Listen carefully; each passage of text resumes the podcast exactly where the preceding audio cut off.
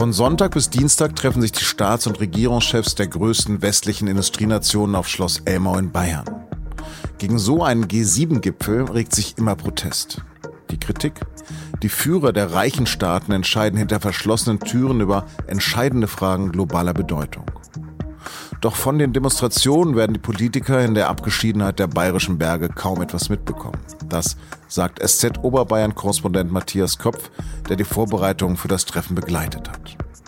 Sie hören auf den Punkt den Nachrichtenpodcast der Süddeutschen Zeitung. Am Mikro ist Lars Langenau. Herzlich willkommen.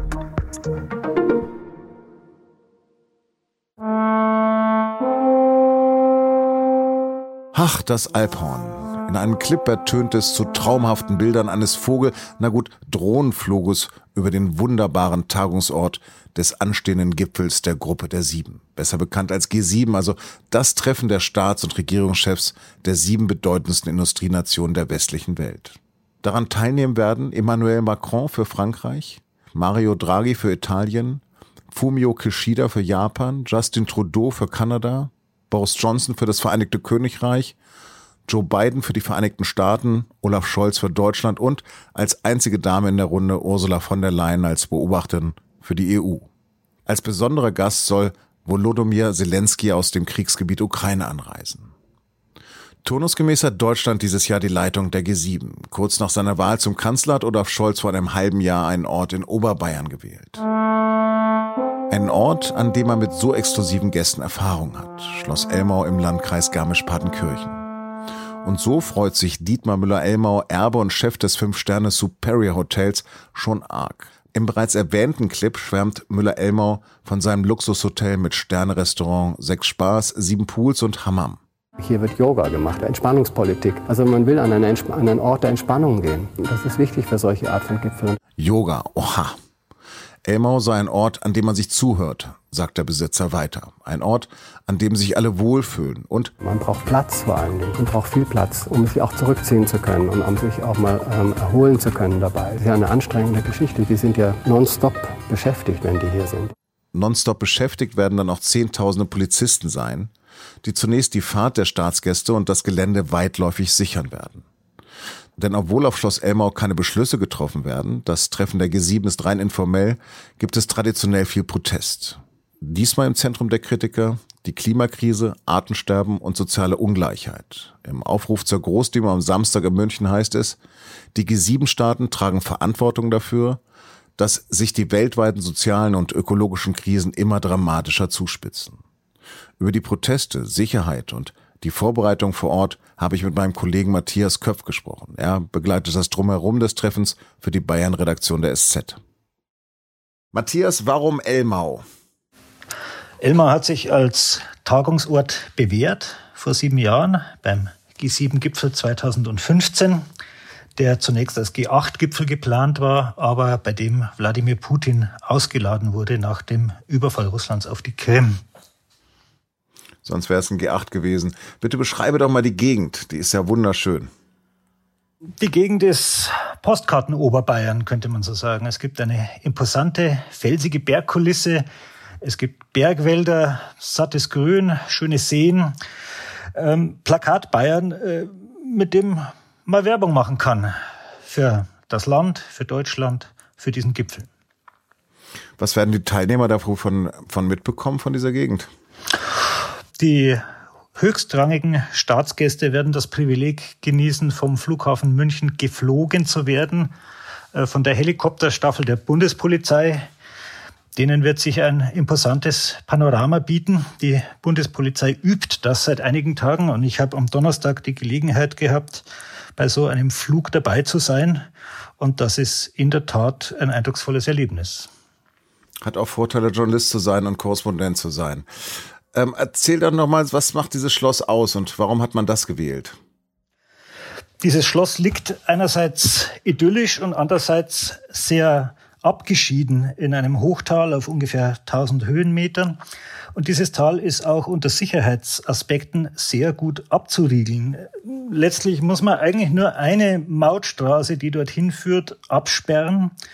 Ansonsten gibt's nur Wanderwege, die leicht zu kontrollieren sind. Und äh, nach Tirol hin riegelt die Wettersteinwand das Gelände ab. Äh, die ist in der Spitze bis zu 2500 Meter hoch, sehr steil und äh, kaum überwindbar für Gipfelgegner. Hast du eine Erklärung dafür, warum solche Treffen nicht einmal auf einer Bohrinsel, auf einem Luxusschiff oder auf einem Flugzeugträger abgehalten werden? Diese Frage wird oft gestellt und äh, sieben Männer, und es sind in diesem Falle nur Männer, könnten sich sehr leicht an so einem Ort treffen. Aber die Delegationen sind sehr viel größer. Allein die G7-Staaten, allein die G7-Staaten schicken jeweils Hunderte äh, von Leuten nach Garmisch-Partenkirchen. Dazu kommen die Gaststaaten, ähm, NGOs äh, werden erwartet. Also all diese Menschen würden nie im Leben auf eine Bohrinsel passen. Hm. Was sind denn in den Bergen für Vorbereitungen getroffen worden? Garmisch-Partenkirchen, äh, wo sich das meiste abspielen wird, weil es einfach der größte Ort im Landkreis ist, ähm, ist seit Wochen, mindestens Tagen in einer Art Belagerungszustand. Es sind Tausende von Polizisten im Ort unterwegs und auch in der weiten Umgebung.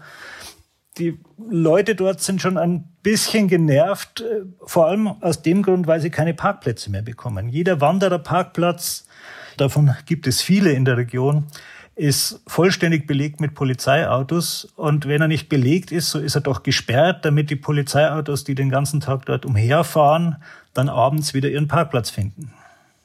Machen wir es mal konkret. Wie viele Polizisten sollen das sichern? Was für Kosten kommen da auf die Bundesrepublik oder auf Bayern zu? Die Rede ist von 18.000 Polizisten. So viele waren es nach heutigen Angaben im Jahr 2015. Genauere Angaben macht Innenminister Joachim Herrmann dazu nicht. Man wird wohl auch noch Kräfte aus ganz Deutschland hinzuziehen können, wenn es denn notwendig ist. Der Bund äh, hält sich nicht so sehr zurück mit Zahlen. Die Bundespolizei und das Bundeskriminalamt werden insgesamt mit circa 8000 Beamten im Einsatz sein. Bayern wird mehr als die Hälfte aller Beamten stellen. Ähm, und die Kosten wird zunächst jedenfalls der Freistaat tragen. Die Rede ist von circa 170 Millionen Euro zunächst. Den kleineren Teil äh, wird der Bund bezahlen. Ähm, beim letzten Mal waren es ungefähr 40 Millionen Euro, die der Bund dem Freistaat erstattet hat. Äh, wie viel es diesmal werden, ist wohl noch nicht ausverhandelt. Und es gibt ja auch noch einen riesigen Zaun um das ganze Gelände. Der Zaun schirmt das Gelände ab, äh, er riegelt das Elmar Hochtal ab und zieht sich weit durch den Bergwald. Er ist ungefähr 16 Kilometer lang bis zu zwei Meter hoch. Es ist ein sehr massiver Zaun aus Draht. Zum Teil sind es aber auch einfach schlicht Lawinenverbauungen, die man da als Zaunmaterial herangezogen hat. Hm. Vor wem will man sich denn da schützen? Von welcher Seite wird Protest erwartet? Links oder rechts? Erwartet wird der Protest vor allem von links, wie es auch vor sieben Jahren schon der Fall war. Bayerns Innenminister Hermann hat zuletzt zwar auch vor Reichsbürgern gewarnt, er hat an die äh, Weltlage erinnert mit dem Krieg in der Ukraine, er hat an die Corona-Krise und, und die Spaziergänger und Verschwörungstheoretiker erinnert. All das mag sein, wirklich rechnen äh, tut aber niemand mit großen Protesten von dieser Seite, äh, sondern eher von linker Seite und von Globalisierungskritikern und zuletzt auch verstärkt von äh, Klimaaktivisten. Die Szenen haben sich da vermischt. Wir erinnern uns alle an das ähm, G20-Desaster in Hamburg. Olaf Scholz war damals Bürgermeister. Ähm, was hat man daraus gelernt oder erwartet man das auch von München? Denn hier, glaube ich, werden zu einer Großdemonstration ja auch 10.000 Demonstranten erwartet. Es sind sogar mehr, die erwartet werden. Es, die Rede ist von 20.000 und vielleicht sogar bis zu 40.000 Menschen, die in München demonstrieren wollen. Der Großteil dieser Menschen äh, wird durchaus bürgerlich sein. Es sind sehr bürgerliche, wohlangesehene Organisationen, die einladen. Organisationen wie Miserior von kirchlicher Seite, wie der Bund Naturschutz, viele andere, auch Attac lädt zu diesen Demonstrationen ein. Ähm, es mag aber sein, äh, dass auch Autonome sich einfinden werden und die Gelegenheit suchen werden, auf ihre Weise zu demonstrieren. Und da sind Gewalttaten nicht unbedingt von vornherein ausgeschlossen. Aber in Elmau selbst oder nach Elmau selbst kommt man nicht ran. Wie steht es denn dort um das Versammlungsfreiheit, was im Grundgesetz ja festgelegt ist? Es wird in Garmisch-Partenkirchen und im Umfeld Demonstrationen geben. Am Sonntag, am ersten offiziellen Tag des Gipfels, sollen etwa 1000 Menschen äh, durch Garmisch-Partenkirchen ziehen. Äh, ein Sternmarsch ist für den Montag angesagt. Äh, die Aktivisten werden versuchen, äh, zum Zaun vorzudringen auf verschiedenen Routen. Und inzwischen haben sie sich mit der Polizei geeinigt, dass 50 von ihnen tatsächlich in Sicht und Hörweite des Schlosses gebracht werden von der Polizei in Bussen. Und die können den Protest mehr oder weniger vor Ort in Sicht und Hörweite der Gipfelteilnehmer formulieren. Ganze 50 Leute bekommen die ähm, G7-Teilnehmer dann also mit, äh, die dagegen sie protestieren. Ähm, in nahen Garmisch gibt es so eine Art Justizburg, hast du geschrieben. Was ist denn das? Es gibt in Garmisch-Partenkirchen die Skisprungschanze, die ja auch im Winter immer eine große Rolle spielt. Und dort im Zielraum hat der Freistaat mehr als 260 graue Container aufstapeln lassen. Äh, diese Container dienen als Zellen, als Gefangenensammelstelle. Bis zu 150 Menschen sollen dort vorübergehend festgehalten werden können. Daneben gibt es sehr viele Bürocontainer für Staatsanwälte, für Richter, aber auch für Anwälte, die die Aktivistinnen und Aktivisten gegebenenfalls hinzuziehen können, wenn sie denn festgehalten werden sollen dort. Mhm. Wie berichten wir denn von da? Wie, wie nah würdest du Joe Biden kommen? Ich werde Joe Biden höchstwahrscheinlich nicht zu Gesicht bekommen. Meine Rolle und die eines Kollegen aus der Bayern-Redaktion wird mehr sein, die Proteste und alles, was im Umfeld geschieht, im Auge zu behalten. Die Politikredaktion wird mit drei Kollegen vor Ort sein, doch auch die werden vermutlich nicht ins Schloss selbst gelangen, sondern nur hin und wieder zu irgendwelchen Hintergrundrunden gebeten werden. Das meiste wird sich im Pressezentrum in Garmisch-Partenkirchen abspielen Dort gibt es äh, circa 800 Arbeitsplätze für Journalisten. Erwartet werden ungefähr 3000 Kolleginnen und Kollegen aus der ganzen Welt. Matthias, herzlichen Dank für deine Einblicke. Ich danke dir.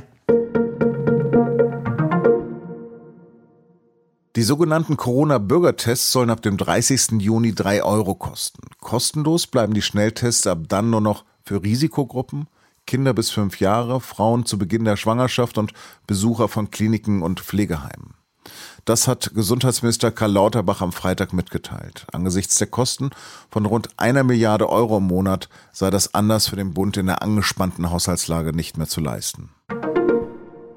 Mit großer Mehrheit hat der Bundestag das umstrittene Werbeverbot für Schwangerschaftsabbrüche aufgehoben.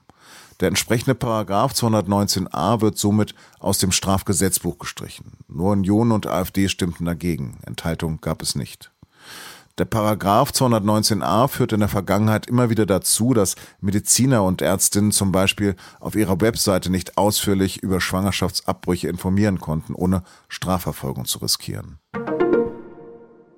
Kurz vor Redaktionsschluss kam noch eine Meldung aus den USA. Dort hat das oberste Gericht das landesweite Recht auf Abtreibung gekippt. Künftig können die Bundesstaaten selbst entscheiden, ob sie Schwangerschaftsabbrüche verbieten. Nach fünf Jahrzehnten revidiert das Supreme Court damit ein historisches und umstrittenes Urteil. Näheres lesen Sie dazu bei sz.de. Weil Getreide aus der Ukraine fehlt, sind Millionen Menschen in der Welt von Hunger bedroht. Russlands Krieg offenbart auch die brutale Realität des globalen Nahrungsmittelhandels. Über Weizen als Waffe lesen Sie auch einen ausführlichen Bericht in der SZ am Wochenende und mit einem Digitalabo bereits heute ab 19 Uhr. Redaktionsschluss für Auf dem Punkt war 16.30 Uhr. Produziert hat die Sendung Jakob Arno. Vielen Dank fürs Zuhören, ein schönes Wochenende und bleiben Sie uns gewogen.